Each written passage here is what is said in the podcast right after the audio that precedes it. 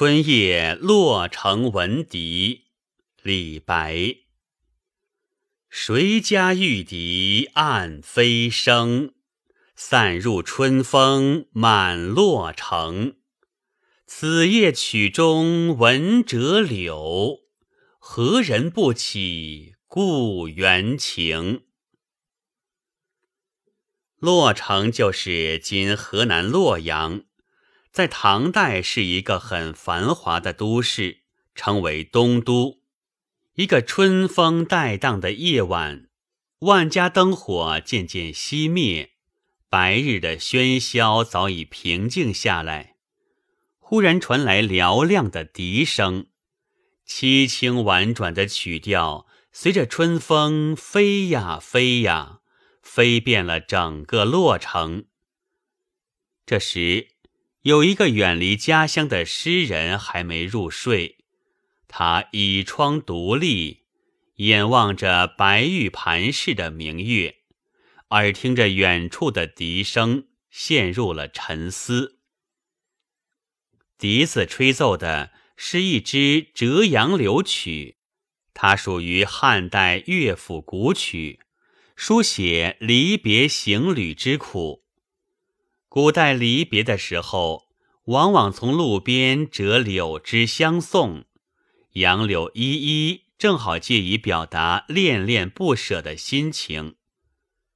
在这样一个春天的晚上，听着这样一支饱含离愁别绪的曲子，谁能不起思乡之情呢？于是，诗人情不自禁地吟了这首七绝。这首诗全篇紧扣一个“闻”字，书写自己闻笛的感受。这笛声不知是从谁家飞出来的，那未曾露面的吹笛人只管自吹自听，并不准备让别人知道他，却不期然而然地打动了许许多多的听众。这就是。谁家玉笛暗飞声的“暗”字所包含的意味，散入春风满洛城是艺术的夸张。在诗人的想象中，这优美的笛声飞遍了洛城，仿佛全城的人都听到了。诗人的夸张并不是没有生活的依据，笛声本来是高亢的。又当更深人静之时，再加上春风助力，说它飞遍洛城是并不至于过分的。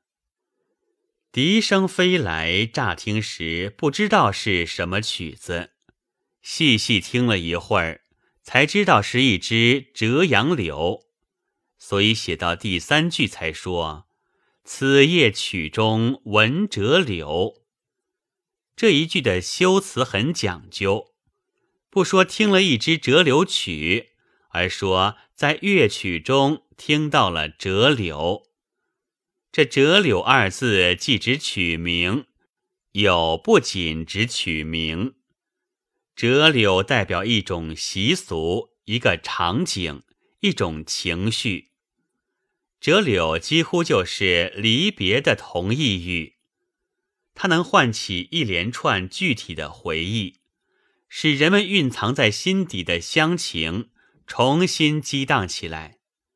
何人不起故园情？好像是说别人，说大家。